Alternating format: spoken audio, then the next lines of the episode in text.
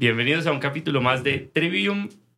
Nosotros somos Alejandro Campo y Camilo Campo y este espacio básicamente es un podcast en el que conversamos de aquellas cosas que no salen en una entrevista, de las experiencias que tienen personas a las que queremos y admiramos mucho y que son sus puntos de vista sobre la vida.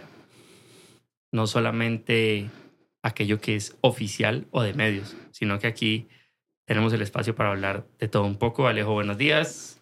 ¿Qué más, Camilo? ¿Cómo estás? Espero que estés bien. Eh, Súper.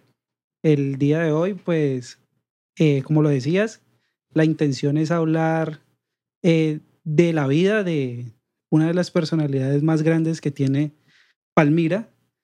Yo me atrevo a decir Colombia. Colombia, sí, es, es reconocido en, en el ámbito nacional e incluso también internacional. Entonces, la idea es que hoy conversemos, como siempre lo hacemos en este espacio, con el maestro Víctor Lerma Nemesio. Buenos días, maestro, ¿cómo estás? Buenos días, muchachos. Yo creo que soy bien. Sí, está bien. ¿Cómo te podemos presentar como autor, como compositor, como cantante, escritor? ¿Cómo te... Como Víctor Lerma. Víctor Lerma es... Víctor Lerma. Ese soy yo. Siempre fui así, Víctor Lerma. Que últimamente me indilgaron el Nemesio, pero mi nombre es Víctor Lerma. ¿Y el Nemesio de dónde sale?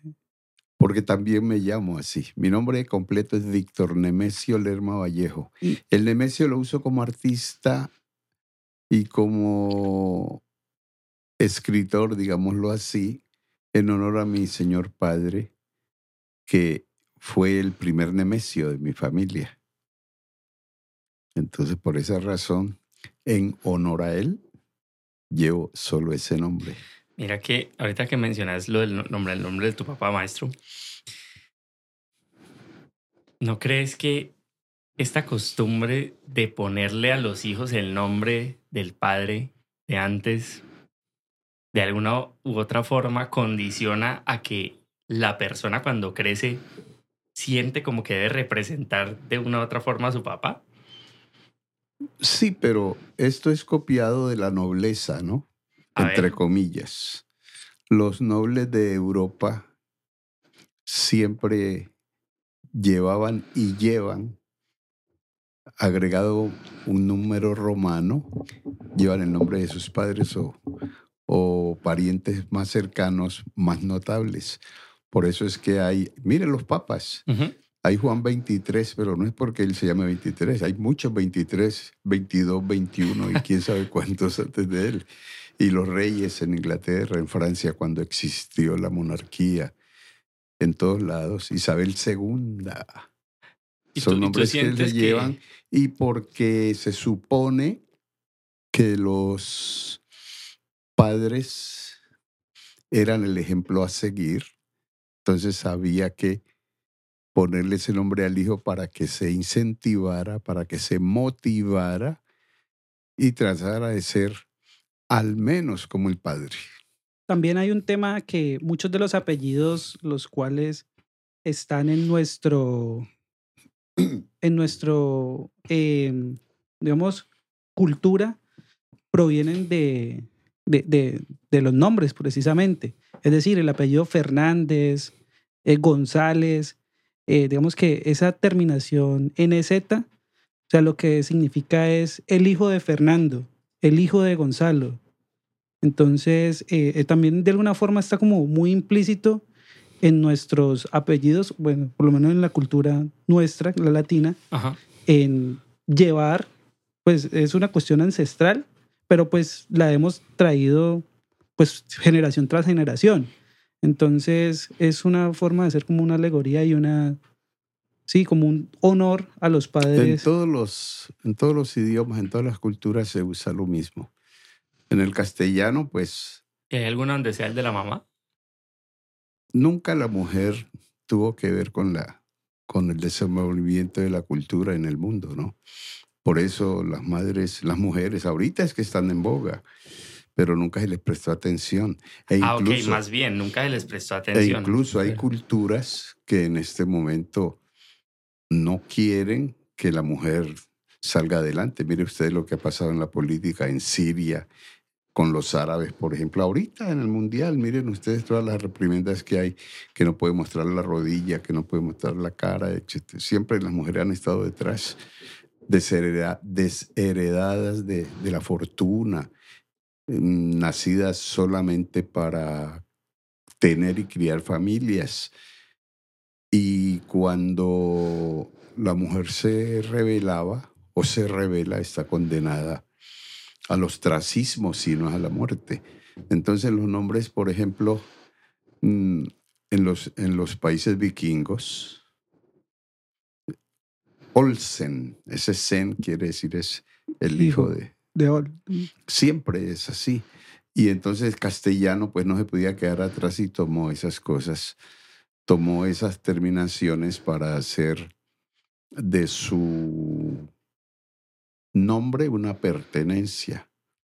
Rodrigo Rodríguez, Fernando Fernández, aunque los nombres directamente venían primero, era de regiones, de habilidades de las personas, de, inteligencia, de talentos o también de cosas malas.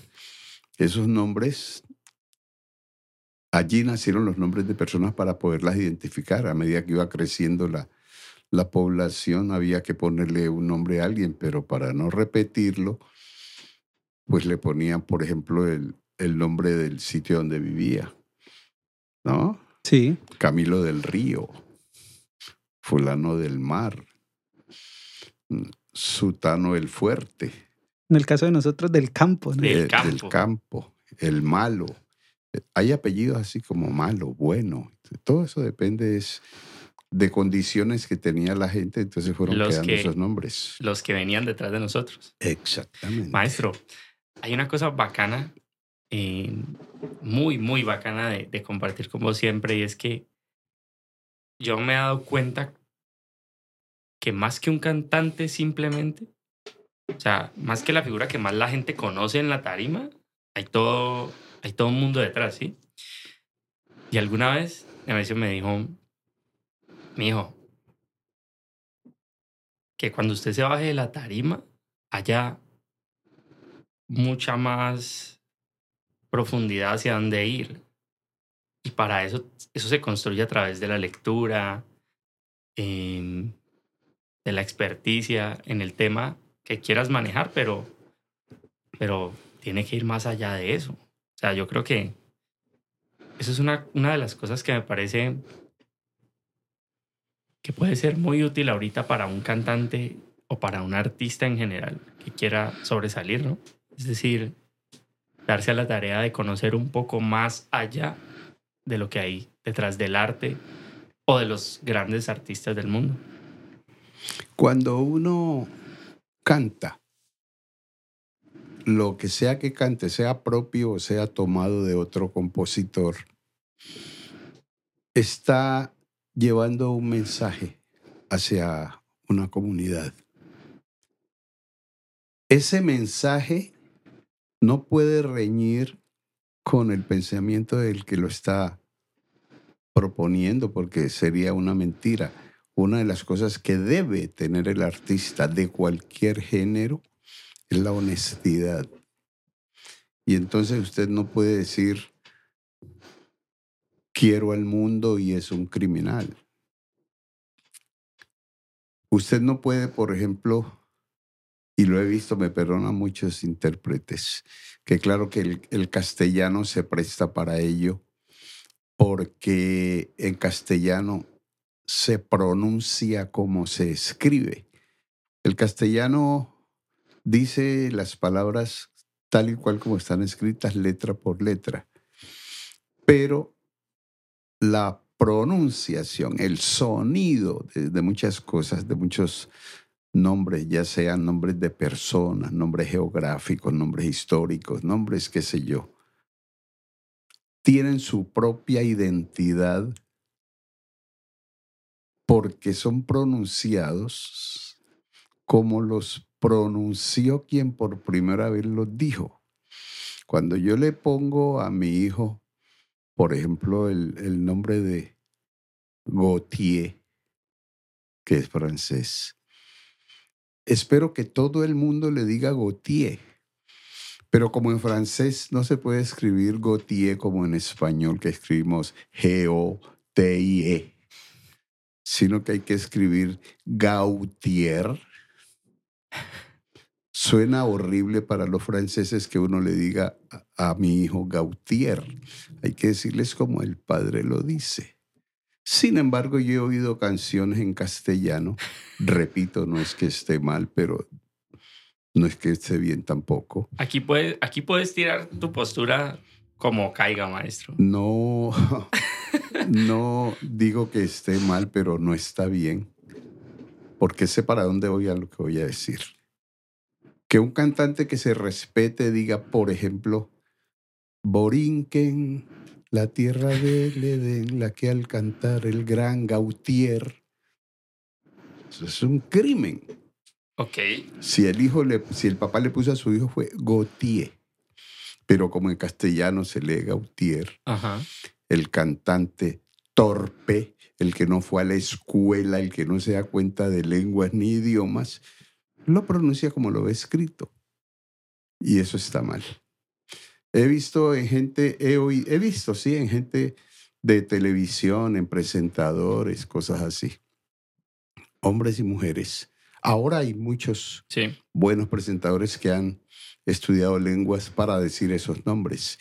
Y antes, para ser locutor, se exigía ir a Bogotá a presentar un examen de idiomas, de pronunciaciones. Por eso los locutores cuando venían de allá Sí. solían decir su el número que les había tocado, ¿no? Locutor con permiso del ministerio, número tal, tal, tal, porque era un orgullo pasar esos exámenes. O sea, no a más de uno, no cualquiera pasaba. a más de uno ayudé, preparé aquí en Palmira para cuando fueran a pasar ese examen, para a presentar ese examen, pudieran pasarlo. Porque ayer les ponían una fila, por ejemplo, de nombres ilustres en inglés, en francés, en alemán, en portugués, cosas así. Y llegaban los muchachitos aquí de Radio Luna y de todas estas cositas que ha habido por aquí, Radio Tigre y qué sé yo más, y de Cali también, pronunciando los nombres como estaban escritos y los tachaban, no les daban la licencia. A eso hay que agregar que los colegios de prestigio, Ajá. Desde tercer año empezaban a presionarlo a uno con los idiomas. En, en el colegio de Cárdenas, mi colegio, hasta los años 60, uno tenía que, que estudiar latín y griego. Imagínense ustedes, latín y griego. ¿Por qué? Porque el ministerio al- alegaba que esos idiomas tenían que ver mucho con los orígenes del, del castellano moderno. Total que eso hacía que cuando usted saliera del bachillerato estaba medianamente preparado para pronunciar bien y saber el origen de las palabras a las cuales acudía. Eso después vinieron los sabios de las nuevas generaciones y cambiaron todo diciendo que el latín no era importante. Imagínense la bestialidad. Que el griego no era importante. Que el francés, una cosa que Francia ha sido historia En derechos de la humanidad desde siempre, que el francés no era importante. Menos el portugués, teniendo nosotros un vecino poderoso aquí abajito de nosotros, por Leticia para allá, existe un país que se llama Brasil, poderoso. Y eso lo quitaron también. Total que quedamos hablando fue colombiano Sí. y que no es que seamos los que mejores hablamos el idioma, como se proponía aquí. Hubo una época cuando Bogotá fue la Atenas suramericana. Teníamos grandes escritores, grandes poetas, grandes pensadores, pero eso se acabó gracias a la tecnología que trajo consigo el reggaetón y el reggae. Y Tengo un punto ahí raras. con eso, maestro. Y no sé, igual ustedes qué piensan, pero a ver. Yo creo que hay obras de arte que precisamente destacan por el error. y es el error el que las ha hecho pasar a la historia. Vamos a... Voy, ok, vamos a cambiar el término obra de arte por expresiones artísticas.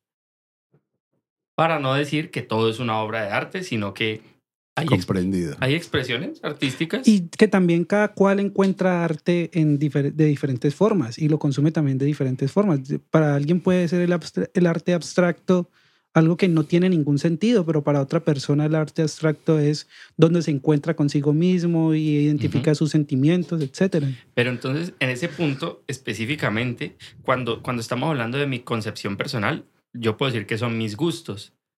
Pero es, es muy interesante cómo a través de la historia, me salgo un poquito, pero igual tiene que ver, a través de la historia, el concepto de obra de arte como que se construye a partir de un inconsciente colectivo en el que muchas personas nos ponemos de acuerdo eh, acerca de un tema, digamos musical, artístico, literario, y decimos, eso es genial, eso es genial, Pues también depende mucho del contexto en el que ese colectivo está de- desenvolviéndose. totalmente. Es decir, por ejemplo, no sé, en el Renacimiento, ok, pues ya cuando de pronto las personas empezaron a, digamos, ser un poco menos teocentristas, pues Ajá. ser un poco más antropo- antropocentristas, pues eh, ellos encontraban en ese arte algo que, pues, que los identificaba. ok, Entonces, pues también depende mucho como de, del contexto en el que se desenvuelve. Y pues sabemos que las generaciones y las culturas pues se van desenvolviendo en diferentes contextos a lo largo del tiempo por condiciones geográficas,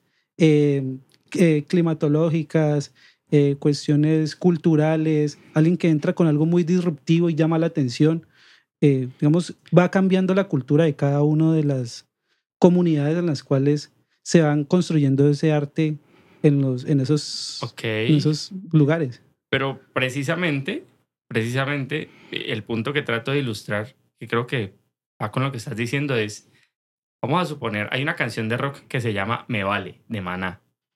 Todo el mundo sabe cómo comienza esa canción. Sí, Pues todo el mundo de nuestra generación, evidentemente. Eh, en esa grabación, maestro, ponen grabar y el del bajo, el de la batería, no había terminado de conectar el amplificador.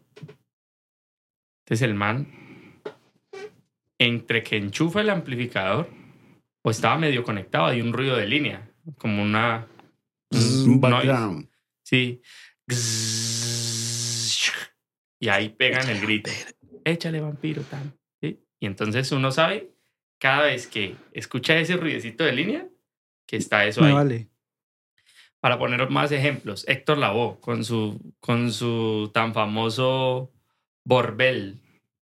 Y bueno, muchos otros que Los ya tenían- caribeños usan eso porque eso es, eso es africano, ¿no? Pero entonces yo tengo ahí una pregunta pues, pues para los dos en este caso. O sea, Ujú. se, o sea, es premiar el error, eh, digamos, sí, el error voluntario o las ocurrencias. En el caso de, por ejemplo, no sé qué tanta intención tuvo, por ejemplo, el bajista o el guitarrista de Me. Vale en decir, bueno, antes de iniciar la grabación voy a conectar para eh, que suene esa, esa línea. Entonces, bueno, puede ser algo como muy espontáneo que de pronto hasta puede que suene bien y, y la y digamos el grupo o el colectivo deciden no pues dejemos que se vea como algo muy espontáneo como pues o sea es que somos personas porque muchas veces también como que se se, se pone como, como una deidad a muchos de los artistas de pronto no sé Maná y Vampiro en ese caso pues eran referentes, entonces Sí. estaban, digamos que, en un pedestal para muchas de las personas. Entonces, mostrar pues que eh, hay, no tanto, no, no diría errores, sino situaciones a las cuales el artista se, se, se, se enfrenta. En ese caso, no sé, un tema de tiempo.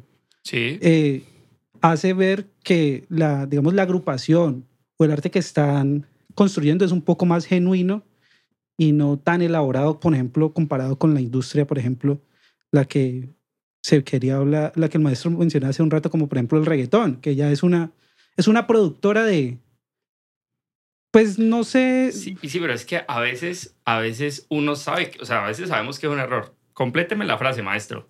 Rindo con silencio mi homenaje triste al ayer de besos que pasó y no. No existe, dice, ¿no? Pero ¿cómo dice Vitín en la canción? No sé. ¿Cómo pasó? Y no, e- y no e- existe. Ah, sí, pero es porque los caribeños hablan así. ¿Es eso, un error? eh, Eso en ellos, perdón, en ellos no es error, porque esa es su forma de ellos decir. Pero si nos vamos al castellano ortodoxo, encontramos que eso no se pronuncia así. Pero es que los mismos españoles, ¿usted no ve ese señor que a ustedes les gusta? Ese, ¿Cuál, cuál? ese, ese- Ay, ay, ay, ay, ¿Cuál será ese? Este, este es el momento en el que... El que toca con, Sí, sí, el Cigala, el con- Cigala. es el cigala. Uy, Dios mío. Es que el maestro es Cigala Haters y yo... Yo pienso Ajá, que si el cigala cantara sí. en la época de la Inquisición, lo habían puesto en una En una estaca y lo empalan. eso o no, no, no, hasta ya no porque quedaba la muestra. Le ponían una guillotina para cortarle la cabeza. No hay derecho que la juventud sea tan torpe Ajá, que premie eso con, sí, sí. con esos premios que dan ahora Billboard y no Pero sé qué. es que, bueno, es que maestro, esos, hay algunos premios en los que yo la verdad no creo mucho. Hay otros en los que sí, por ejemplo, creo que los Grammys, yo respeto los Grammys, realmente los respeto. También tienen su cosa. Siento que los Billboard, Creo que todos tienen su agenda. Todos tienen su cosa. sí, yo creo que los A Billboard mí me dijo un, un productor y locutor famoso de, de Puerto Rico, allá en New York, que si le daba 10 mil dólares, me metí en ese combo me de ponía a la, gozar. de la Billboard. Lo primero que le dije, ¿y de dónde voy a sacar yo 10 mil dólares en esa época? Ni ahora, Claro. 10 mil dólares es un capital. Sí, sí. Y entonces, ¿cómo es posible que para poder surgir tengo que pagar cuando el arte no es eso? No, no, no. Entonces, mire, todo está condicionado a, a ciertas circunstancias que hacen que la gente haga cualquier cosa por figurar. Respeto a los señores que son nominados y los que salen con toda cosa así. Pero los respeto en el sentido de que son capaces de llegar allá, cosas que nosotros no hemos hecho. Pero no lo hemos hecho no por incapacidad, sino precisamente por orgullo, por no querernos contaminar. Hay un tema de masividad allí. Yo no sé qué piensa Alejo, pero hay un tema de masividad en el que yo como gremio digo, somos muchos, somos muchos, pongamos nuestros propios estándares y entonces ahí es lo que decimos nosotros aquí en Trivium, automamárnosla. O sea, es como que, vamos a decir, los que tengan camiseta negra, nominados, y los que no, lo siento. Y, lo y el mundo es esto. Pues es que yo, Entonces, lo siento. Tú yo no creo vas. que yo creo que, que lo que pasa es que muchos de estos cantantes, intérpretes, compositores o en general arti- artistas son una consecuencia de la sociedad en la que estamos. O sea, estamos en una sociedad que por la tecnología, O al por- revés. Yo creería que es así, porque o sea, es Es que el problema no es de tecnología, el problema es de facilidad, de comodidad de ustedes los muchachos. por eso, entonces ya no se esfuerzan como nos tocó a nosotros por hacer las cosas como las hacían los viejos. Pero- a esto le llaman evolución, dice que estamos progresando y cosas así. Mentira, que el mundo va es para atrás. Sí. Ya no se concibe, no hay un escritor, por ejemplo, como, como Cervantes. pero, Ya pero- no hay un escritor como don Marco Fidel Suárez. Ajá. Y sin embargo, todo mundo alaba al escritor de Cien Años de Soledad. sí, sí, sí, pero Y o sea, de ahí para acá viene una cantidad de facilismos, de facilitismos, ¿cómo se dirá? No sé, que hace que aparezcan expresiones, entre comillas, artísticas, como el, el reggaetón, el, como el urbanismo y cómo le llaman a esas cosas. música urbana. Música urbana. Eso no es música. ¿Qué dirían los señores Beethoven y toda esa gente que se rompió, toda esa gente del Renacimiento que hizo esas obras de arte tan bonitas? Para ahora parecer que es que Picasso es lo último y lo más caro y lo más con un poco de muñecos que cualquiera los podría hacer. Picasso no hizo otra forma de arte no por, por capricho, Ajá. sino porque él no podía imitar a Miguel Ángel o a todos esos señores que fueron los grandes del Renacimiento. Entonces se aprovechó, hizo sus muñecos y le hizo creer a la gente que eso era un mensaje de sublimal y no sé qué. Claro, pero, pero bueno, ahí, uy, ahí hay varios puntos. Sí, hay pero, varios pero para puntos. concluir mi punto, o Dale, sea, dale, es, dale. o sea, era como un, o sea, la- los artistas en Sí. general, que, que hoy día llaman artistas, Sí, que eso pues ya digamos un, un punto de vista más subjetivo y hasta personal en ciertos casos, de identificar cada cual arte en diferentes aspectos. Por decir algo, o sea, una persona que no tiene ni idea nada de temas de producción, entra a esta habitación y se va a encontrar con un desorden. Entonces va a decir como que esta habitación es, está completamente desordenada, ¿qué es lo que está pasando acá? De pronto un productor entrará y verá que, digamos, el trabajo que ha hecho Camilo es un poco recursivo y le dirá, mira Camilo, sos un duro porque en un espacio tan pequeño como el que tenemos, eh, ¿cómo haces para eh, producir todo esta, este contenido de, con esa calidad que, que tanto lo haces? Pero entonces lo que decía era, es una consecuencia de la sociedad porque la sociedad, por cuestiones tecnológicas y por el ritmo de vida que puede ir influido por la globalización eh, y otras cosas, ha hecho que las personas consumamos a un, a un ritmo pues muy acelerado. Y ese consumismo no solamente es en productos, sino en información. Entonces, de pronto, un muchacho de ahora eh, decirle, no, te tienes que leer El Quijote de la Mancha, que el maestro citaba ahorita a Cervantes, eh, pues no lo va a hacer. O sea, sí no lo va a hacer la realidad. no lo va a hacer porque va a decir, no, pues un- una Biblia de esas, pues me consume tiempo. Y es tiempo que yo voy a utilizar en otras cosas o simplemente no quiero. Por eso le decía yo que es la facilidad que hay para el no sacrificio, pero es que eso no es de ahora. Entre, las, entre los genes humanos hay uno que lo lleva a uno, que lleva a la persona a buscar el camino más corto para llegar de A a B. Es una Hay condición uno- humana. Es una condición humana que te hace ver que lo más fácil es lo mejor. Sí, Mire el fenómeno que pasó como, por ejemplo, con el idioma latín. El latín era el idioma de los intelectuales de Roma. sí, Los soldados, la soldadesca, como era un pueblo raso e incluso gente no necesariamente romana, hablaban a su manera el latín. Y ese latín vulgar que viene de vulgo, vulgar no es que sea malo, sino que es pueblo, viene del vulgo, eso hizo que ese latín evolu- se regara, se expandiera por todos los puntos donde estuvieron, donde estuvieron los romanos, que no fueron los grandes cónsules, sino la soldadesca, que llegaron hasta Inglaterra Ya. y a todo lado. De ahí yo digo la importancia de estudiar latín para aprender idiomas diferentes al castellano. Ok. pero ¿Por eh, qué? idiomas derivados del latín. Porque, sí, claro, porque el, el latín estuvo en todo lo que es Euro- Sí. Europa y los idiomas europeos han sido los que han, Colonizados. sí, de- han sido la- los idiomas de los conquistadores. Entonces, cuando usted llega a Inglaterra, encuentra que en el inglés hay muchas palabras del latín, pero no era la pronunciación culta que usaban los señores nobles de, de Roma, sino que era lo- la soldadesca llevaba su forma de hablar. Entonces, de alguna forma, se puede decir que el inglés del Reino Unido se contaminó con ese latín. No se contaminó, se enriqueció. Pero un momento, momento.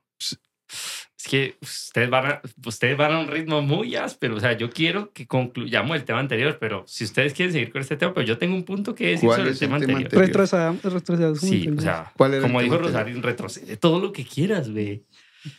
Maestro, a ver. Usted está diciendo que el mundo va para atrás. Claro, Listo. eso lo sabemos todos. No, Claro. yo pienso que el Ustedes mundo va... no quieren aceptarlo, es otra cosa. Yo, Hasta que A los ver. coreanos tiren un satélite, es una bomba de esas, o los rusos enloquezcan y lo hagan lo mismo. Esto va para atrás. pero voy para allá. ¿Qué pasa? Hoy ha surgido un fenómeno que, del cual no es que yo esté 100% de acuerdo, pero creo que ha cambiado el mundo de una u otra forma.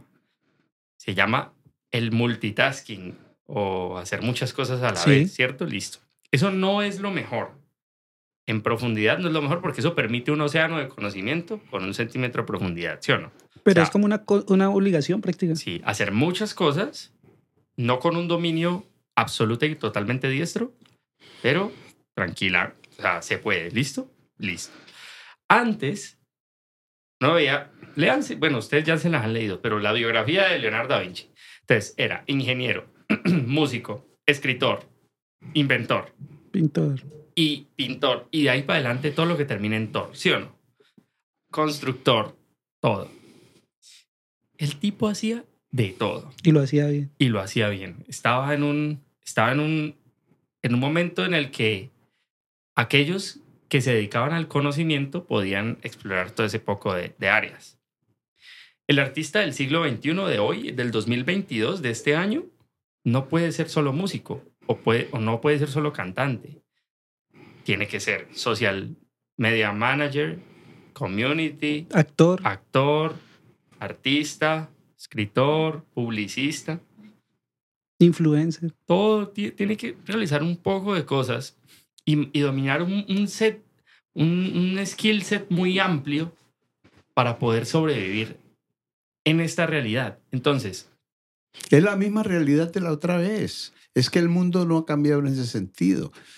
¿Cuántos, cuántos Miguel Ángeles hubo en esa época? uno solo. Ah, bueno, ¿y cuántos sabios? También eran poquitos. Era lo mismo que ahora. No, es lo que, que pasa, Ajá. queridos míos, es que en ese tiempo había como más, creo yo, necesidad de inventarse los términos. El mundo estaba, después de, de- de la, de la primera época de la cultura, vino el renacimiento, por eso se llama renacimiento, es un renacer Del de pensamiento las también. artes, de las ciencias que se dio allá en el, en el Mediterráneo y que hasta hoy nos sirve.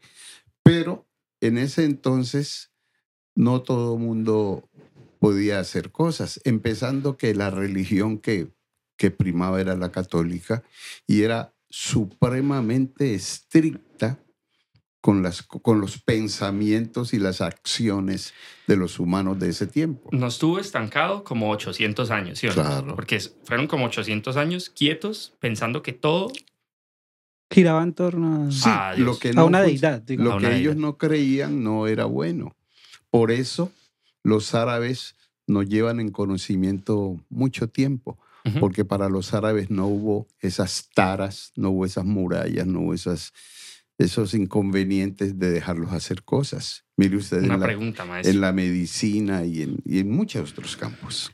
te pregunto, ¿tú crees, o sea, por ejemplo, si yo, si yo me crié en un ambiente en el que las habilidades eran, por ejemplo, cazar, correr, sobrevivir, y me sueltan en un resort, en un hotel cinco estrellas, donde eso ya está resuelto, y es un hotel para escritores, o sea, ¿yo qué voy a pensar de esa comunidad a la que estoy viendo en ese momento? O sea, yo voy a, lo primero que voy a pensar es, aquí son unos inservibles. Sí. Aquí lo tienen todo en bandeja de plata. Ustedes no saben qué es la vida. Ustedes no saben qué es el esfuerzo.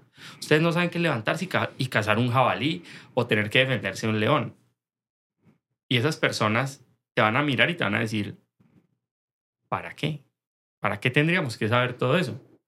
Entonces, no, porque es que el día que este hotel se acabe, el día que esto se derrumbe, entonces empezamos a, a tener las, o sea, las diferentes generaciones, como que empezamos a tener discusiones. dificultades y retos distintos a las que vienen. Entonces, por ejemplo, yo me veo, o sea, yo, yo, me, veo- yo me encuentro diciéndole a mi hermana ese tipo de cosas, con cosas que, que ella me dice, o sea, eso ya no es necesario hoy. Por ejemplo, el, el, el paso de la mecanografía, de, la, del, de escribir a mano a la mecanografía, al teclado del siglo XXI, o sea, al teclado, lo puedes ver exactamente en la forma en la que la gente digita.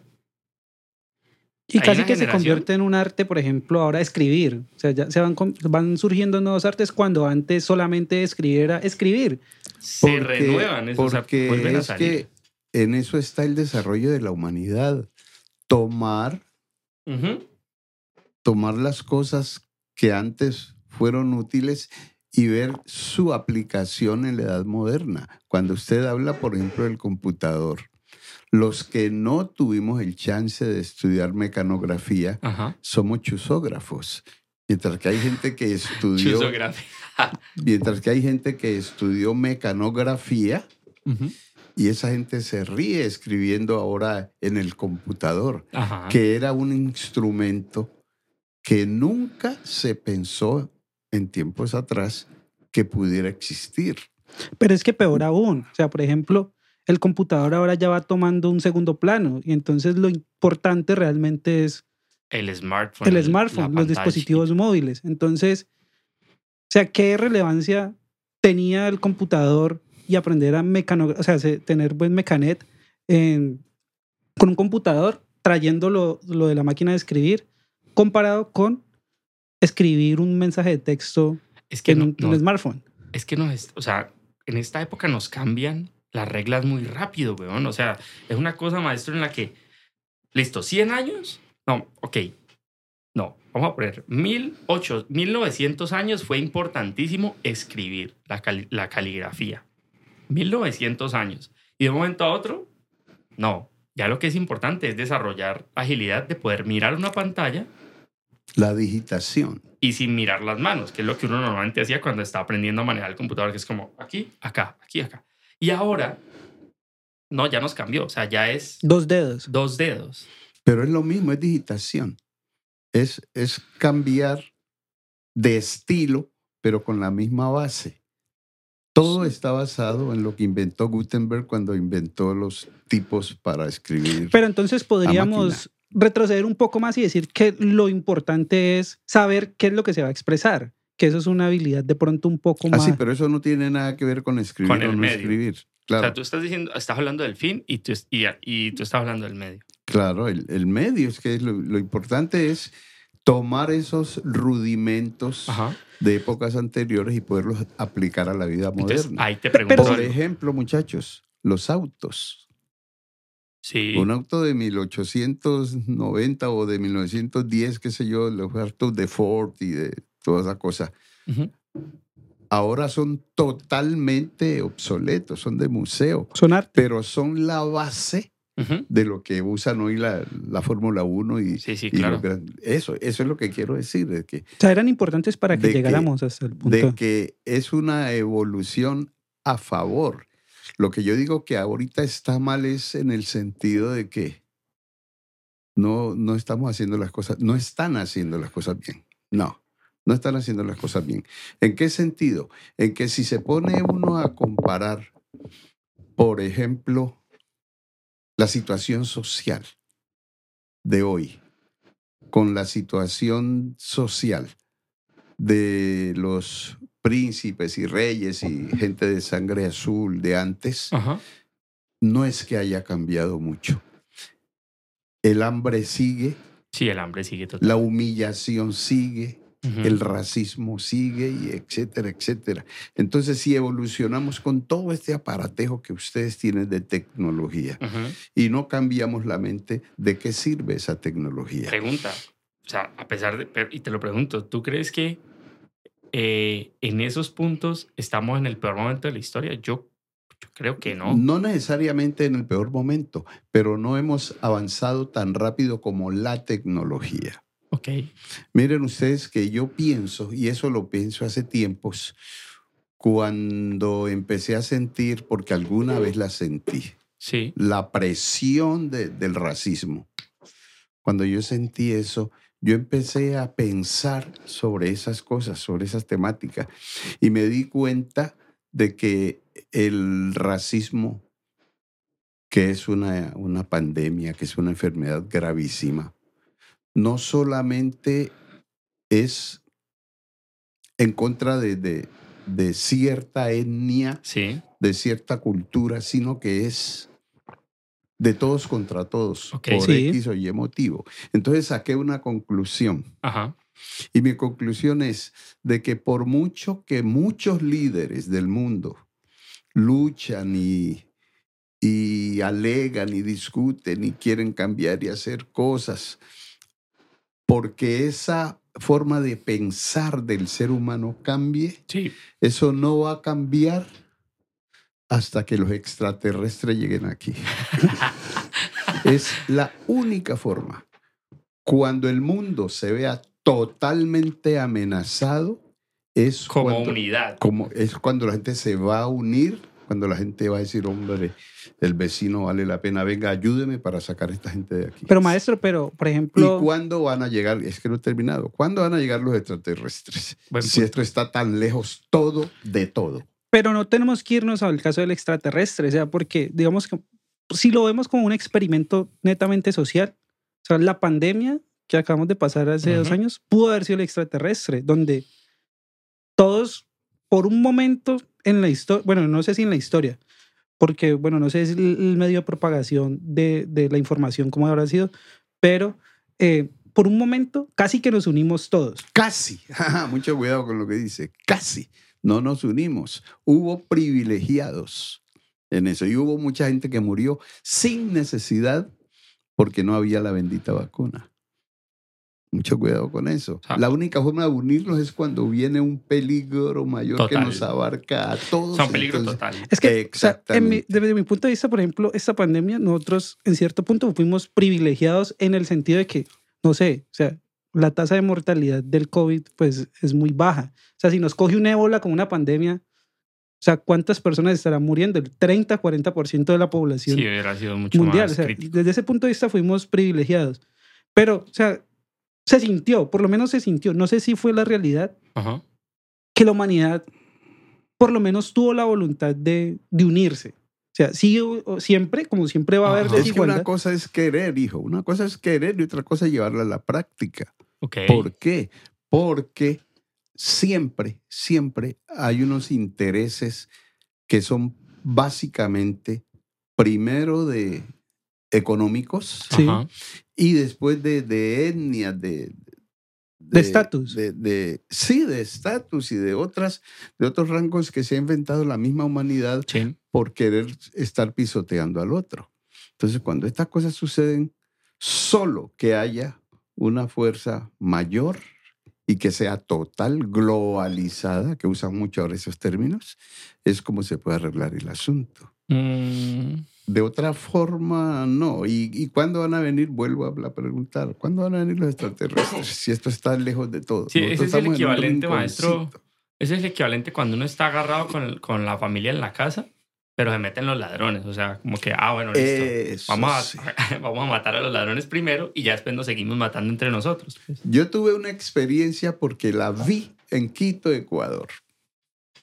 En Quito, Ecuador, algún día caminando una de estas empedradas calles, un aborigen le pegaba a su mujer y la arrastraba por ese piso empedrado y ella sangraba. Los dos, parece ser, estaban ebrios. Se metió, la gente gritaba, pues la gente Que le iban a que, matar. "Ey, que, ey, que lo va a matar, que, que- que ayuden, que cosa. Nadie se metía. Llegó la policía, llegaron dos policías a apartarlos. Y marido y mujer se unieron y atacaron a los dos policías. Los policías tuvieron que salirse e irse. ¿Qué significa eso? De que esa necesidad de los dos, al verse atacados por un gen extraño, Sí. hizo que se unieran para atacar a, Eso a la siempre policía, sí. pasa. Y eso es una condición Le- también, diría que humana. o sea, los anticuerpos, por ejemplo. La señora Ok. lo único que decía Ah, ok. es, marido es. Marido es, decía la, la indígena. Y lo que- marido es. Marido él. O sea, como que Se lo diciendo que... aceptando que le cascara a él. Eso es como dice que tiene derecho a eso. Entonces usted no se meta que usted no es de aquí. Entonces lo mismo va a pasar con la humanidad total si es que llega algún gen, alguna persona, alguna qué sé yo, de otro lado. Pero mientras eso no pase, nosotros siempre seguimos fijándonos el que usa la marca de zapatos, el que tiene el carro último modelo, la cosa. Y eso vienen las matanzas, los crímenes, por el hambre, por, la, por una cantidad de cosas. La envidia, que es uno de los males enormes que tenemos en la humanidad. Mm, estoy de acuerdo. Ojo por ojo, diente por diente. Me estuve pillando algo interesante al respecto, muchachos. Eso tiene que ver con un código egipcio, ¿no? El código Amurabi. ¿Han escuchado del código Amurabi? Sí. Pero a- Hammurabi no es egipcio, es, ¿Es de Babilonia? los- es de Babilonia. Sí. Hammurabi, Ah, el código de To- Hammurabi. to- qué de- pena, totalmente, es totalmente más- cierto. Me fue- me Es el la palabra. primer tratado sobre leyes, sobre comportamiento humano de Occidente, ¿no? de la humanidad, dijéramoslo así. Sí, pues es la, la cultura de las más antiguas de, de la, de la historia. Eso es árabe, eso es Sí. como asirio caldeo o algo así. Mira que uno tiende La Biblia- pero la Biblia habla de ello también. del ojo por ojo, diente por diente. Claro, porque es que, es que la Biblia toca muchos aspectos de, de las culturas de, del Oriente Medio, no Sí. solamente lo de los israelitas, lo de los judíos, sino de las otras etnias que había que habitaron esa región. ¿Qué piensa usted del ojo por ojo, diente por diente, maestro? No es, no es humano, es de bestias. Sí. pero tiene en muchos casos justificación. Por ejemplo, en Colombia, Sí. situémonos aquí, con toda la injusticia social que ha habido, los crímenes, las- la- los despojos, las muertes supremamente violentas, quien las sufre debe sentir como ese deseo de, De venganza. de venganza, de desquite, ¿no? Entonces, cuando puede, lo hace. Y pues, si nos vayamos al cristianismo, no sería como muy, muy plausible, Ajá. pero como humanos, que no nos olvidemos que tenemos esos, Un instinto animal. ese instinto animal, eso nos duele y tenemos que desquitarnos. Lamentablemente es así. Sí, pues de hecho Jesucristo pues dijo lo contrario, ¿no? Le dijo como que, listo, me golpeaste una mejilla, Pongo la otra. sí. golpéame la otra. Es como la... Esa es la Mm. razón por la que Constantino escogió al catolicismo por sobre todas las otras religiones. Al parecer le preguntaron que cuál de todas las religiones y él dijo el catolicismo es la que va, el cristianismo es la que va, perdón, porque es la única religión en la que si te pegan en una mejilla Pones la otra. pones la otra. Pues de, de alguna forma también entonces era como una forma en que el imperio romano Claro, la justificara más- las la, atrocidades. la que más se va a dejar, la que más se va. Pero, pero ponerle cuidado. Yo creo que nosotros a veces esa ley de ojo por ojo, diente por diente, eso estaba pensando ahorita antes de, de, com- de comentarles el tema, la, la... Coincido contigo, la malinterpretamos y a veces sí que tiene justificación.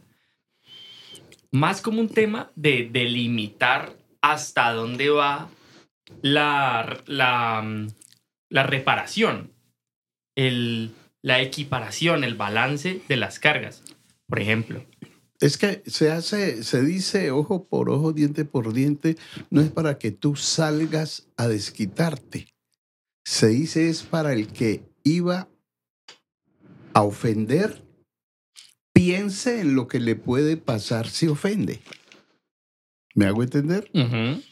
Yo soy el criminal y sé que si te hago daño, vos vas a reaccionar.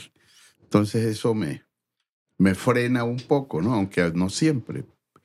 Pero eso sucede. Además, antes de que se dijese eso de ojo por ojo, diente por diente, siempre las naciones, los poderosos, los reyes lo hicieron y lo siguen haciendo. Ajá. Miren el caso ahorita de Rusia contra Ucrania. los mm, rusos ofenden a, a Ucrania de una manera vil y abusiva y etcétera. Pero los, los ucranianos no se cruzan de brazos. Ok. También responden, ripostan. Entonces, como el caso de, de un boxeador que se parara a que el otro le diera y no más. No, Totalmente. eso es eso. Por ojo eso- por ojo, me das, te doy. Y hasta en las cosas buenas sucede eso. Exactamente. En las cosas buenas. Si tú eres agradable conmigo, yo tengo por obligación que ser agradable contigo. Muchas veces existe en esto la ingratitud, ¿no?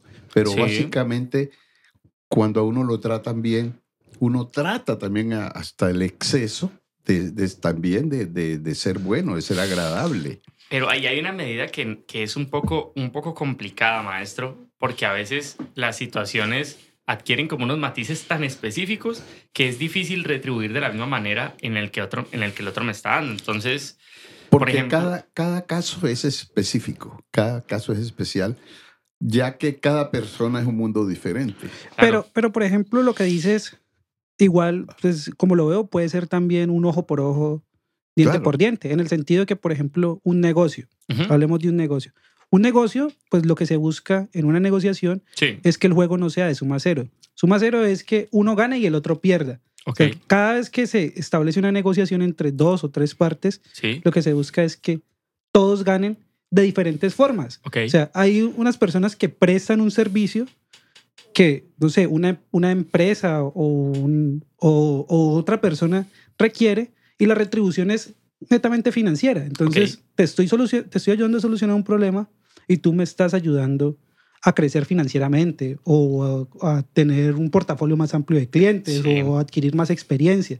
Entonces, digamos que el ojo por ojo, diente por diente, no creo que sea específico de que la retribución tiene que ser, digamos, de la, eh, igual a la, a la que a la, a- a la acción que yo tomé. Sí, hijo, pero sí fue hecho con ese propósito, en, de lo malo, de desquitarme sí, claro, de, de un mal que se me haya Sí, hecho. sí, sí. pero lo que, de la misma forma. lo que- no, pero, pero por- Claro. o sea, de la misma forma es que si me pegas, por decir algo, hay una agresión física. Sí.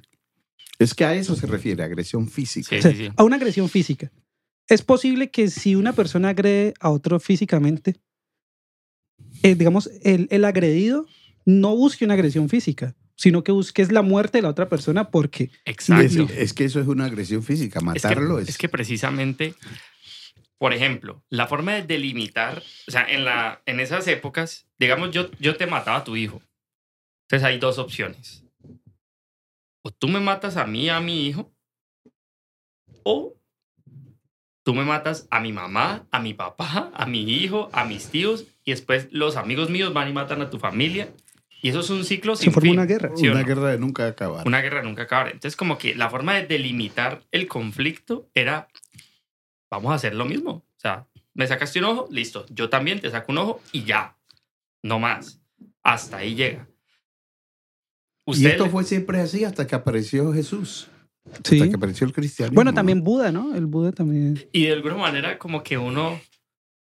Eso mismo no, no genera al, a largo plazo como un resentimiento acumulado que puede terminar en, en estallido. Claro que sí. Es como que Claro hay que una sí. comunidad oprimida que se ha dejado y se ha dejado y se ha dejado y se ha dejado y llega un momento en el que explotan. O sea, no Claro, es lo así. mismo. Es que no es solamente en lo individual, sino también en el conglomerado. Bueno, maestro, y, y de pronto, ya tomando lo que dice Camilo, por ejemplo, usted ahorita eh, nos mencionaba algo del racismo. Entonces, en ese sentido, por ejemplo, no sé, las comunidades oprimidas como pueden ser la comunidad negra, los indígenas, Sí, las mujeres incluso, porque entre las Sí. mujeres también hay cierto racismo, tienen que tomar la misma medida contra los blancos o los colonizadores o los hombres.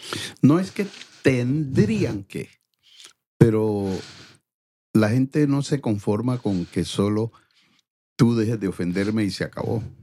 No, allá queda en el Quieren alma, reparación, queda como algo. guardado algo que en cualquier momento sale y como decía Don K, explota. Claro, la gente guarda, guarda, guarda hasta que...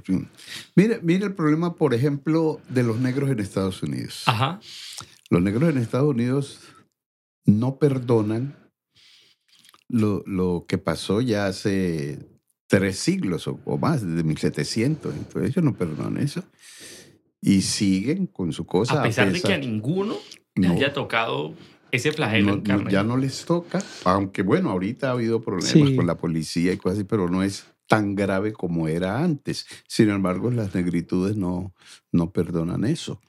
Y, y para decir algo, si usted como negro, por ejemplo, trabaja con un grupo político, digámoslo así, Ajá. de etnias diferentes, y usted se alisa el pelo, se manda a organizar la nariz al estilo europeo, mm, los labios, todas esas cosas así.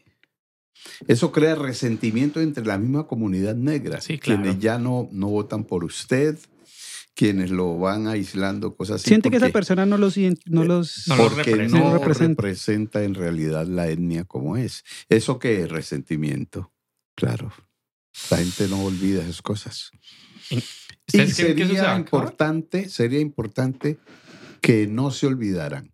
No por tomar represalias, sino que cuando tú ignoras u olvidas tu historia, estás como propenso a volver a caer en el mismo error. Ok. Entonces, las cosas hay que tenerlas vivas, hay que recordarlas para que no se vuelvan a suceder. La perspectiva desde la cual la recordamos, maestro, eh, ¿jugaría un papel importante? O, o- o como con qué perspectiva deberíamos recordarla? Porque al fin, por ejemplo, las clases de historia en los colegios le dan un tinte siempre de héroe y villano a las historias. Sí, obvio. Pero es porque las historias contadas al estilo nuestro son acomodadas. Sí, Se dice, y eso es lo que en realidad sucede, la historia siempre la cuenta el vencedor. sí. Nunca le dan chance al vencido. En nuestro caso, García Márquez quiso escribir la historia de Colombia y no sé qué pasó que esto no, no No llegó a feliz término. Nosotros estudiamos la historia de Henao, Henao y Arrula, dos historiadores pagados por el gobierno y guiados, orientados por la curia de Bogotá. Entonces ellos tenían que decir lo que los sacerdotes querían que los colombianos supiésemos de la historia de Colombia. Lo que no. Manipulado. no. o sea, Claro, exactamente. Y entonces ya deja de ser una historia sincera, una historia franca, sino que está acomodada a las circunstancias para que todo mundo crea de que la cosa está bien, de que fueron bien hechas Pero las un, cosas. pero un relato unilateral, yo creo que es una utopía. Eso, eso no puede existir.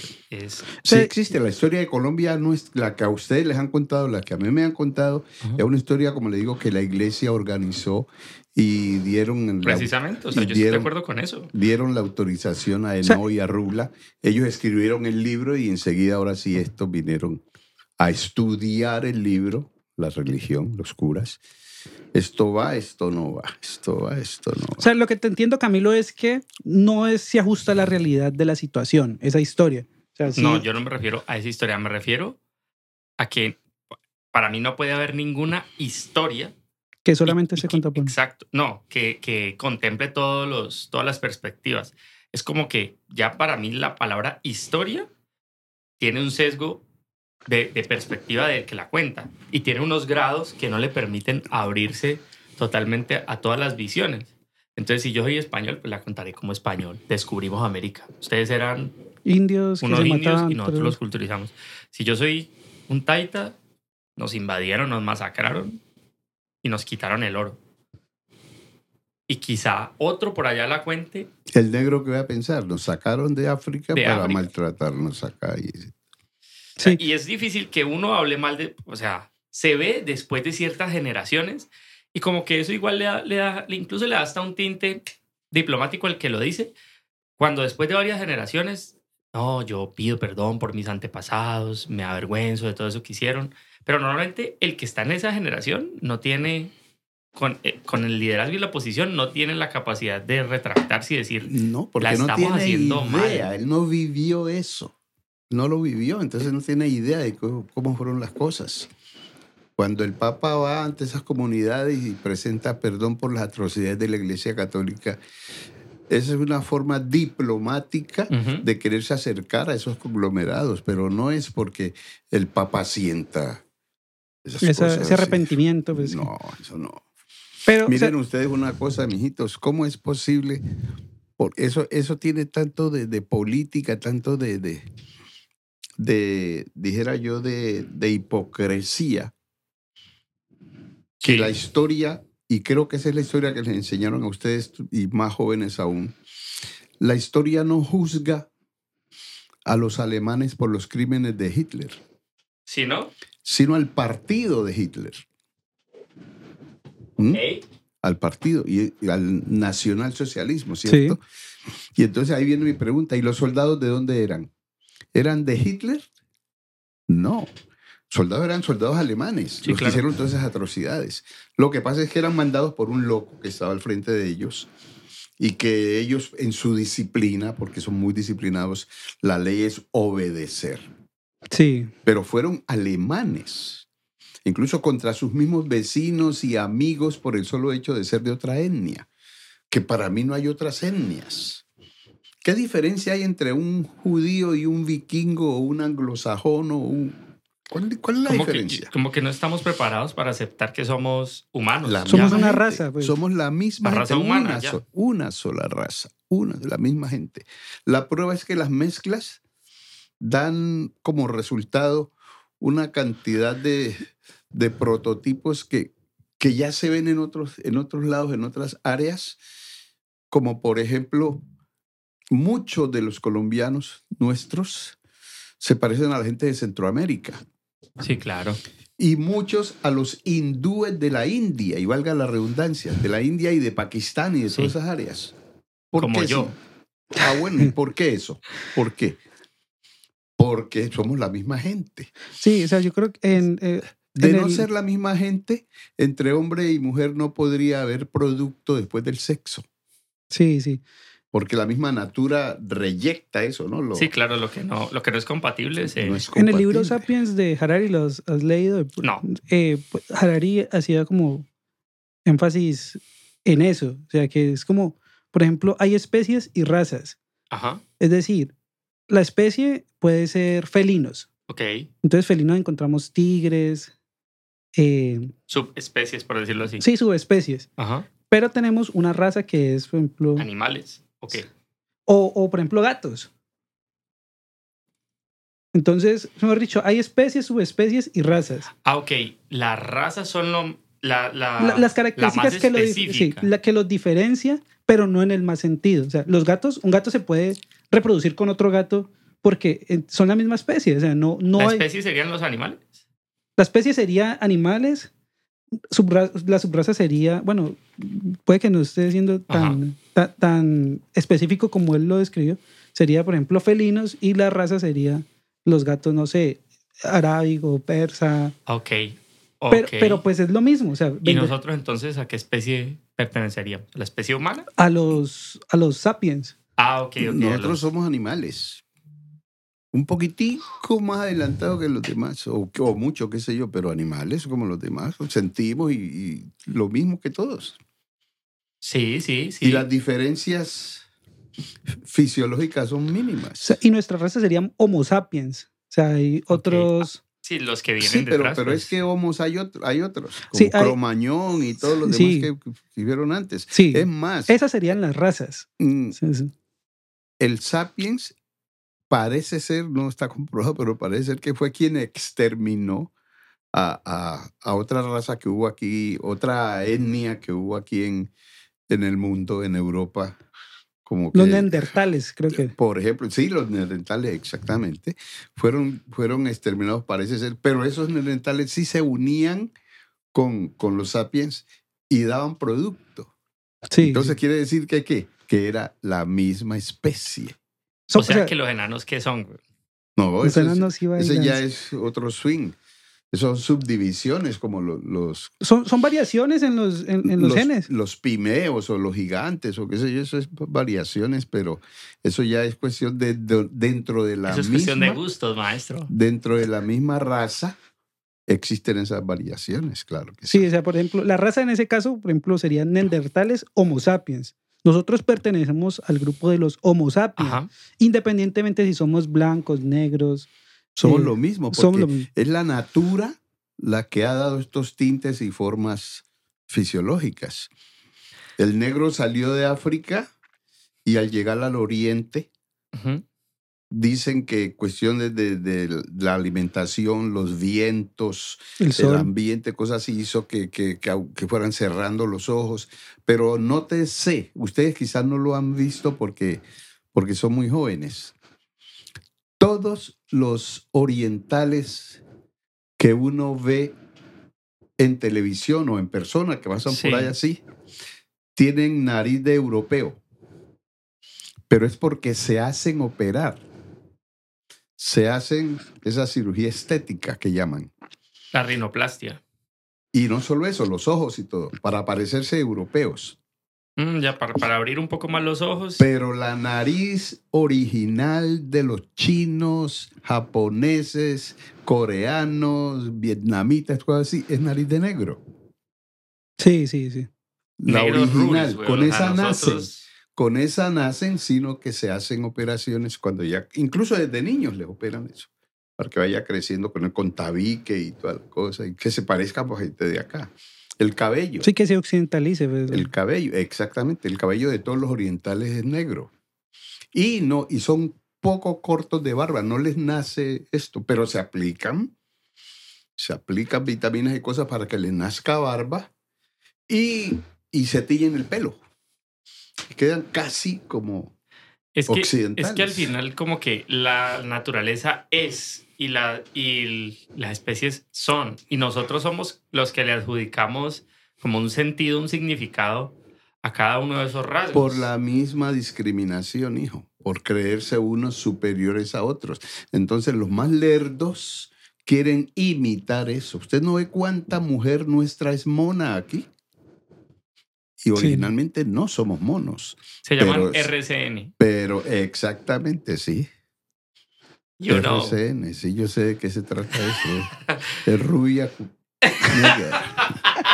Se, se tiñen el pelo para... para Claro, hacer- maestro. Sí, pero sí, te- pero tras bambalinas. No, yo creo Lo que que ya hay lo que hay. lo que hay, es lo que hay. Y como ahora abajo también nos afeitamos, entonces no se nota. Ah, claro, ¿no? Pero, pero bueno, digamos que eso ya es un tema estético que por el tema de la época, Sí. eh, ahora se usa el jardín podado. Entonces, le, hacen buena floristería y furniture al jardín. Entonces, la- Exactamente. las cosas eh, han cambiado. Pero, pero sí, Ahora, se hace esto es porque los dominantes, los Claro. poderosos han sido los europeos que nos dieron su, entre comillas, su cultura griega, de estar siempre así como. y toda la cosa. Entonces todo el mundo quiere ser como ellos. Sí, los europeos han estado en todo el mundo y a Pero diferencia si de los hubiesen asiáticos. sido primero los chinos, todo el mundo acá querría ser chino. Sí, sí, es cierto. O si hubiésemos sido los negros, todo el mundo quería ser negro. Eso es cuestión de moda, de, de- de privilegios. Ahorita Sí. que decís que es cuestión de muy de privilegios, hay un cantante eh, que se llama Bad Bunny, ¿verdad? Sí. Imagino que lo has, lo has escuchado sonar. No, que lo voy a escuchar, lo he visto, pero no lo escucho. no. ¿Ha escuchado hablar de él? Por... Sí, sí, no, y he visto las noticias y cosas. Nunca has hecho una canción no, de él. no, no, yo no escucho esas cosas. Vale, claro. No. Pero podríamos hacer un cover, maestro. Uy, Delicado. habiendo tanta cosa, no, no. Pero lo que se hace viral es eso, hermano. Es que uno no puede dejarse llevar por las intenciones como quien dice, ¿dónde va Vicente? ¿Dónde va la gente? Me gusta, me gusta. Nunca, no. El tipo dice algo en una de sus canciones y es que ser latino está de moda. Sí. Y eso ya lo, lo- ¿te acuerdas que lo comentamos en algún episodio? Sí. Y es como que hay una corriente, no voy a decir liderada por el man, solo que de pronto en las redes sociales, que son un, un canal, se ha hecho masivo un mensaje de diferentes artistas. Específicamente ahorita lo menciono a él. De ser latino está de moda. Lo que vos estabas diciendo ahorita, como que la moda mueve el mundo. Claro. Y ahorita ser latino está pegado, pues es como que está de moda. Y el swing de nosotros y el Y las mujeres. las mujeres. Pero Y eso el, de la y el moda- idioma, y el idioma también. Pero eso de las modas es cuestión de, de, de, de exceso, De informa de de exceso torpe, de, de- De de no, de no tener imaginación. Vea, yo estuve en un almacén Macy's en New Jersey, por allá en Dover. Una ruma, muchachos, como de un metro alta, alta y anchote, de jeans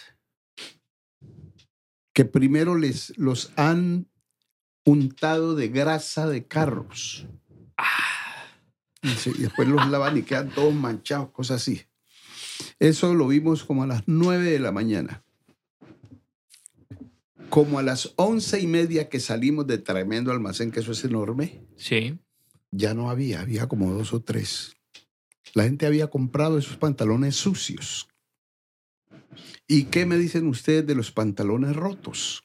Sí, claro. Incluso que ya ahora ya Buen no punto. son ni rotos, porque ya son más los rotos que la ropa. Son rotos con pantalones. Exactamente. Ah, Entonces, ¿a dónde vamos? Esa es una cuestión de modas.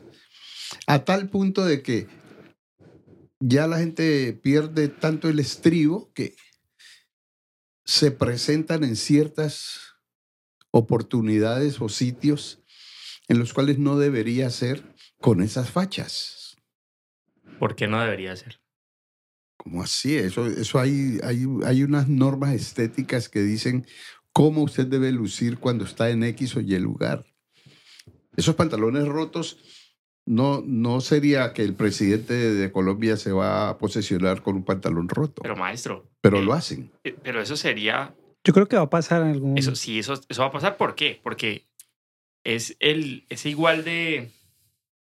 Es que no sé si el término sea ridículo, pero, pero es, es igual como decir que ahorita un magistrado debe ponerse la peluca blanca esa para poder dictar sentencia. Creo que hay unos, hay unos países en el mundo que todavía lo hacen, ¿no? Sí. No, pero es de... de- es que hay cosas. Y que también, por ejemplo, Es que no sé si le, si, le, si también. le decimos a alguien del siglo XIX que se ponga un blue jean, pronto decir, no, espérate, eso, es, Uy. pa- eso es para trabajar. Estoy o no, no. O vámonos más atrás al, al 15 y decir, no, estoy mostrándome. Porque antes, obviamente, las, las damas tenían enaguas Claro, y toda bajo la ropa era hasta los tobillos.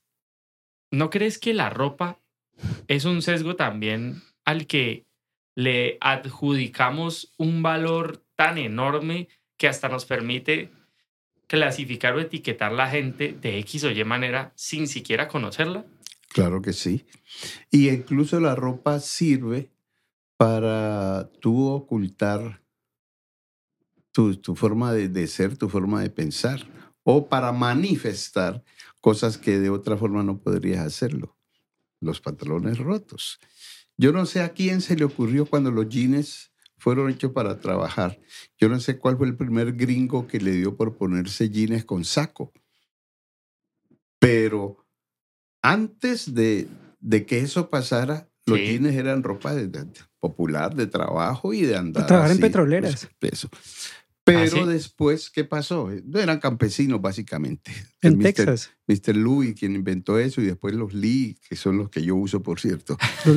Levi, Eh, Strauss, esos, eh, Sí. esos Levi pantalones Strauss. que son fantásticos. Los jeans son la mejor ropa que se ha inventado. Usted se pone un jean y se siente cómodo y eso no se le mugra. No, es un pantalón divino. De hecho, está, creo que catalogado, no sé en qué lista, como uno de los grandes inventos de la humanidad. Es El que jean. tiene que ser, tiene que ser. Uno se siente muy bien con un jean. Pero no nos pongamos un jean con saco y corbatín. ¿Cómo así, hermano? O bueno, póngase un saco de jean también, de esa ropa, de ese. Pero no como bien encorbatado arriba y de ahí para abajo está con unos jeans y unas babuchas o cosas. así. Pero, por ejemplo, en ese caso, eso sería un estilo de vestimenta en particular, que es la que conocemos como casual. Tuve profesores, Casual, sí, tuve casual. profesores que vestían así allá en los Estados Unidos. Y yo siempre critiqué eso porque El profesor puede comprar también, como compró el saco, compra su pantalón que, que vaya con lo mismo, la misma tela o qué sé Pero ¿será que es una, una es- cuestión de capacidad? Porque de pronto sí tiene la capacidad económica y... Si los jeans son más caros que cualquier otra ropa. Sí, por eso. Entonces es como un gusto, o sea, y es Sí, que, es por gusto. que se pero es como por identifican genuinamente con eso. Yo he notado, en este momento está pasando algo con los zapatos, hijos. Ajá. Se están poniendo su terno, su vestido con saco y corbata, Sí, bien, y pantalón de lo mismo, con zapatos Nike y todas las cosas que Sí, sí, usamos. claro. Las Jordan, Por sí. la comodidad. Sí, Y, pero y por el estilo, o sea, es por el estilo, porque... Y también es una No, forma ¿cuál de, estilo? de, Eso es- de- de definir como cierto estatus. Porque, por ejemplo, hay Jordan eh, o Nike, por ejemplo, los, los de Back to the Fury, las Mag, se llaman. Sí. A- Air, Air Mag. Son Ujú. unos zapatos de un millón de dólares. Entonces es como decir, puedo llevar un zapato de un millón de dólares con la ropa que yo quiera. Y es como Sí, mar- pero no. Había un poeta nuestro, Ajá. Grande, grande, don Guillermo Valencia de Popayán. Él decía, sacrificar un mundo para pulir un verso. Eso implica una cantidad de cosas que hablando de la moda Sí. sirve para este, para este ejemplo. Sí, Si yo tradicionalmente he usado un terno que llaman un vestido, como decimos nosotros, Sí. lo lógico es que vaya con unos zapatos de cuero y que el color más o menos rime con la ropa que te vas a poner, pero no vaya con unas babuchas croido, no, ¿cómo se llaman ahora? Ahora no se llaman Las. Crocs. Las Crocs. Sí, esa es la misma croydon que yo usé cuando era niño, ahora Ajá. tiene otros nombres. Aquí usan las enfermeras. Eso. ¿Y cómo se va a poner eso con, con- con un vestido? Cosas eso. No. pero, pero es que también hay que ver, por ejemplo, es estética. eh, el tema de, por ejemplo, el manual de Carreño, que es el que enseñaron, no sé si el maestro le tocó el Claro, manual de no, Carreño, claro, Maestro se graduó con Carreño. y, a mí, claro. y a mí también me enseñaron el manual de Carreño, no sé si a vos en la escuela, más que todo, con los principios de, de la vida académica, Ajá. enseñaron el manual de Sí, Carreño. la urbanidad de Carreño. La Sí. urbanidad. manual sí. de urbanidad de Carreño. O sea, por ejemplo, si tomamos ese manual y lo ubicamos en el presente, ¿qué tan actualizada están esas normas que, que, que Carreño nos, nos, es- es- nos dijo, no- nos estableció como cívica y urbanismo y urbanidad para la- el contexto actual que tenemos? O sea, Carreño no, por ejemplo, Carreño no tenía teléfonos, no habían teléfonos móviles. Y, y Eso es- no iba a estar nunca contemplado en el manual. en el manual. Y, y ahora sabemos que estar en una reunión con el teléfono móvil eh, encendido mientras otros están hablando es un signo de, sea, falta ya- hasta de respeto. Ya han salido nuevas. Pero es que eso viene de acuerdo a normas que ya estaban es- implícitas para otras cosas. No había teléfono, Ajá. pero siempre se dijo que si yo le estoy dirigiendo a usted la palabra, usted no tiene por qué, por ejemplo, estar surcando los dientes o distraído en otras cosas. Es que ahí va la cosa. Y ahí, pero hay un- ah, para, ese, para ese ejemplo que ustedes están poniendo, hay una, una regla estadística y es que creo que si no, que si en la, en la mesa en la que estamos, al menos el 70% le está poniendo atención al hablante, te puedes permitir eso. Entonces, en nuestro caso, pues cada uno representa un porcentaje tan alto que cualquiera de los tres que tome una distracción estaría irrespetando, estaría irrespetando. Pero si somos 10, hay uno que está hablando Siete que están y siete que están prestando atención, el octavo y el noveno pueden tomar el teléfono. pueden tomar el teléfono y tomar la distracción. Se supone. Entonces, pero, pero uno diría como que no, o sea, todos tienen que respetar a la persona. Pero te lo pongo en es- de esta manera. Sé de restaurantes como Maxim, que es un restaurante que si tú quieres ir a, a comer la cena de, del 2030, tienes que pedir la cita desde hoy. Wow. Y eso hay como unos cinco restaurantes en todo el mundo, ¿no? De eso. Y cuando tú llegas a ese restaurante y otro de su tipo, con, el- con el- el- la persona que te recibe en, en la puerta, debes Entregar el teléfono. dejar el teléfono. Eh, Debes eso, dejar el maestro, teléfono. eso también puede ser un símbolo de, de- de oferta y demanda o de escasez, un principio de escasez. Pero para, para, para, para agregar la mano, el gesto de dar la mano con la pandemia cambió totalmente. Entonces ya yo me he encontrado con clientes míos en mis shows, pues que son o gozan de un cierto prestigio y ya no le dan la mano a uno. O sea, ya es como Puño. el puñito y no sé qué y listo. Para eso que tú estás diciendo, maestro, cuando uno está, por ejemplo, con una persona a la que uno admira demasiado o una persona que es súper influyente para uno, no, ni por el berraco uno saca el celular. Es como que, Y también es dependiendo del interés que uno tenga sobre la otra persona en el sentido de que espero yo también a cambio, que era lo que estábamos viendo. O sea, si- Claro. si, yo voy a cerrar un negocio con vos, pues no me va a pasar por la cabeza nunca sacar un teléfono. Ahora, si Pero de otra pronto- cosa es, sí, o qué tal que usted esté esperando una llamada importante para un negocio, Es que sí. por ejemplo. También se presenta ese caso, ¿no?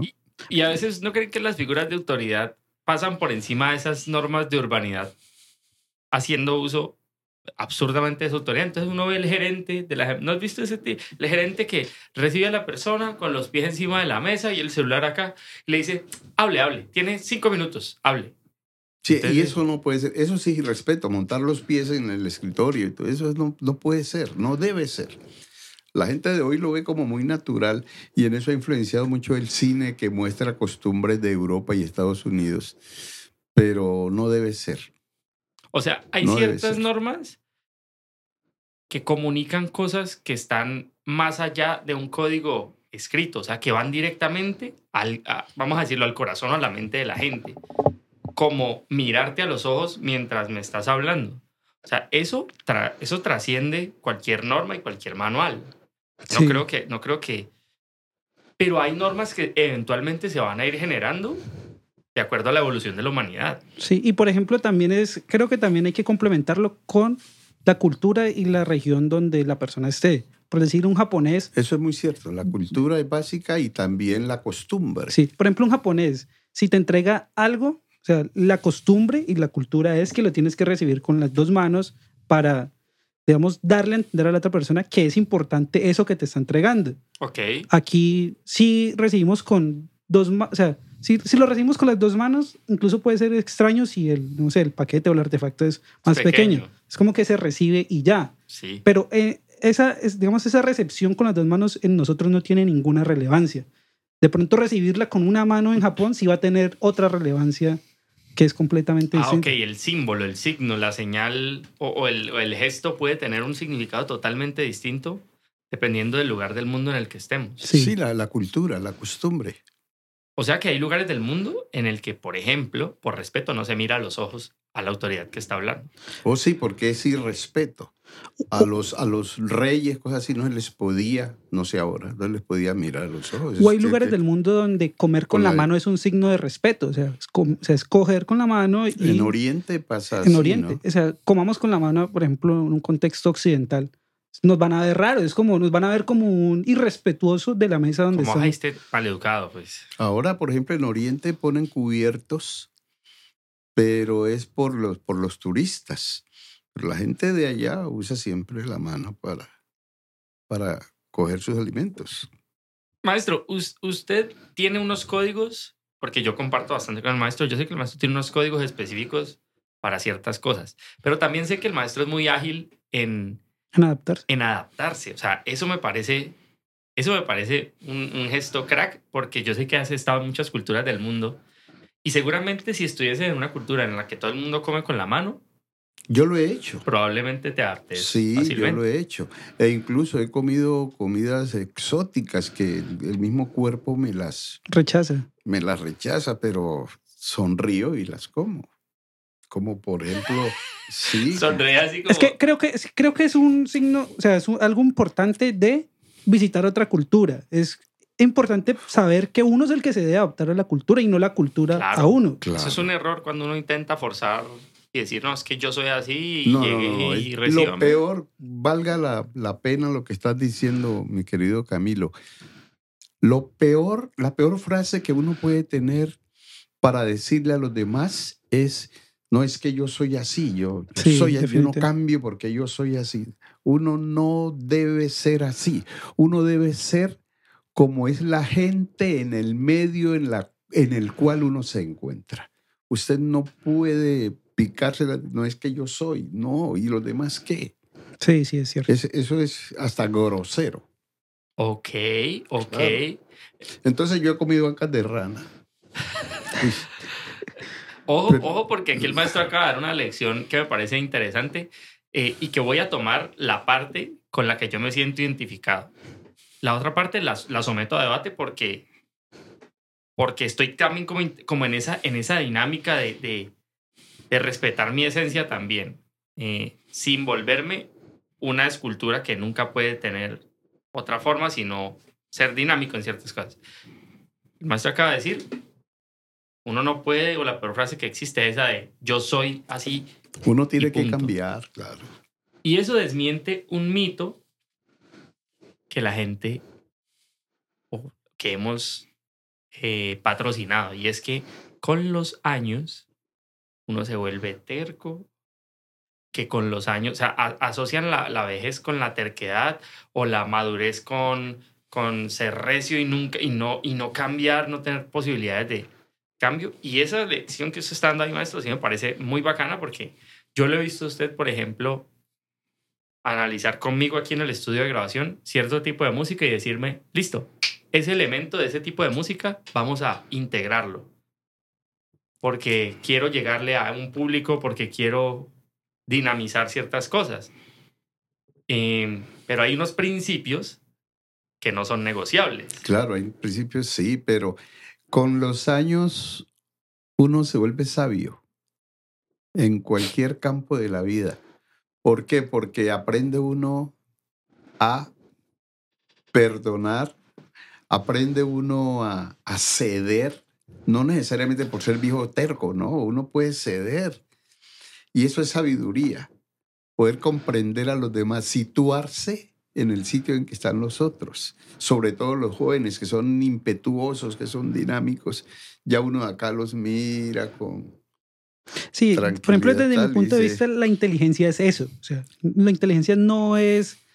Eh, o sea, la destreza más grande de la inteligencia y el signo más grande que yo considero, eso es una opinión personal, uh -huh. que el humano es inteligente por X o Y motivo, es por la capacidad de adaptabilidad frente claro. a las diferentes circunstancias. Sí, es que la inteligencia, hijo, no consiste en, por ejemplo, en ser el mejor en matemáticas o en idiomas, o no, no.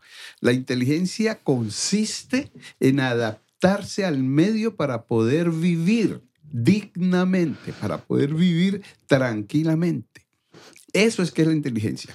Usted puede ser un sabio, un Einstein. Y si caray no lo pueden visitar porque si es un patán en casa o si va a casa ajena también la embarra. Entonces, ¿dónde está la sapiencia? ¿Dónde está la sabiduría de eso? Te haces cancelar, te haces sí. censurar. La, la sabiduría consiste en adaptarse al medio en el cual le toca a uno desenvolverse. Al final los organismos, por principio, sobreviven a través de, ese, de, ese, de esa forma de adaptarse. Primero, claro. sea, primero, primero lo, lo, primero es adaptarme y sobrevivir aquí. Claro. Ya después miro qué impacto puedo tener. Porque de todas maneras, miren nomás el caso de nuestro colombiano. Cuando usted cambia de ciudad, cambia de costumbres. Mm, aquí total. nomás. Ahora, ¿qué tal saliendo donde hay otros idiomas, otras religiones, otras gentes con otros olores, con otros sabores, y etcétera? El colombiano, el colombiano tiene una buena capacidad de adaptación, ¿no? Lo pues hemos eso creemos. Nuestra condición de... Lo hemos demostrado. En el mundo está lleno de colombianos. Sí, no, no, es, no, es, no es casualidad. En pues. cualquier lado hay colombianos. Porque yo he visto que, por ejemplo, muchos extranjeros vienen a, a estas culturas y no son capaces. Pero el que se adapta, mejor dicho, se enamora. Sí, sí, sí, sí, sí. Se enamora. se enamora, se enamora del país. Tenemos virtudes también, no todo es malo acá, no, no. Tenemos más cosas buenas que, que, que malas. Alejo, sabemos que el maestro tiene una cita médica, sí. evidentemente. Mm, no se preocupen que está súper bien. Chequeos comunes y corrientes. Lo, lo que le gusta es ir a saludar al médico y darse el roce. Eh, y creo que han quedado unos temas sobre la mesa. O sea, nada más para decirles a ustedes, los que están viendo, y si se quedaron hasta acá o adelantaron hasta acá, bacano. Estábamos pensando en preguntarle al maestro por muchas anécdotas. Una de ellas, su experiencia con el presidente tan famoso de los Estados Unidos, Jimmy Carter, sus viajes por el mundo. Sus inicios en Buenaventura. Sus inicios en Buenaventura en Palmira. La historia de su padre, los libros Uf. que ha escrito, la, la, música. La historia de su madre también. La historia de su madre, cómo fue ganar un disco de platino en cierta época. Su participación en la voz senior. Los sitios, qué rico. O sea, creo que el capítulo con el, con el maestro es un capítulo que no puede ser escrito en una sola página, sino que tiene que tener una participación constante aquí en nuestro podcast, que al final es, es el espacio que en 60 años yo espero que la gente pueda ver y escuchar y, y quizá que esto sea una fotografía en el tiempo de lo que somos hoy en el 2022, con, con la diferencia de pensamientos que pueda tener Nemesio, Alejandro, Camilo, y que eso de alguna u otra forma constituya una imagen para los que nos quieran escuchar. Y que en entre otras momento. cosas, pues cada uno tenemos nuestros propios sesgos. Y, nos- y- esos sesgos pues nos formulan nuestros puntos de vista. En unos discrepamos, en otros estamos eh, completamente sintonizados y line- alineados, pero la idea de estos espacios así es tener estas conversaciones así donde, pues sí, se puede decir que debatimos nuestros puntos de vista, en qué estamos de acuerdo y en qué no, y de alguna forma también enriquece, nos enriquece a nosotros como personas y pues a todas las personas que nos puedan escuchar. Absolutamente. Siempre que, eso. quiera- siempre que quieran escuchar mis necedades, invítenme, que, que aquí gustoso estaré con ustedes, muchachos. Yo no conocer la historia de la palabra desde la expresión necedades que el maestro inmortalizó. El maestro, el maestro ha inmortalizado una cantidad de expresiones desde que nos conocemos que, que, o sea, necesitaríamos una temporada que se llame Trivium featuring Nemesio para poderlo hacer. No merezco tanto, muchachos. Eso y mucho más, maestro. Muchas gracias por participar. Muchas gracias, maestro, por, por aceptar la invitación. De verdad, las puertas quedan abiertas eh, al espacio, al estudio con Camilo, a encontrarnos por fuera de acá y poder eh, hablar de estos temas que son tan interesantes. Pues para nosotros y de verdad que creo que a mucha gente le puede interesar. Totalmente. Espero sí que me inviten de nuevo. Acá estaremos, con mucho gusto. Pónganos en los comentarios qué otras anécdotas quieren que les contemos o que el maestro nos cuente O qué temas quiere que o tratemos qué temas desde estos puntos de vista que están también eh, marcados por diferentes generaciones, que eso es lo interesante, ver cómo, se cómo, cómo es la perspectiva de una persona como el maestro com- comparada con una perspectiva como nosotros en diferentes ámbitos. Así es. Muchachos, excelente día para ustedes. Esto fue Trivium. Gracias. Gracias, amigos de Trivium, y gracias a todos los televidentes que se dignan escucharnos y vernos. Chao. Chao. Corta en los tres.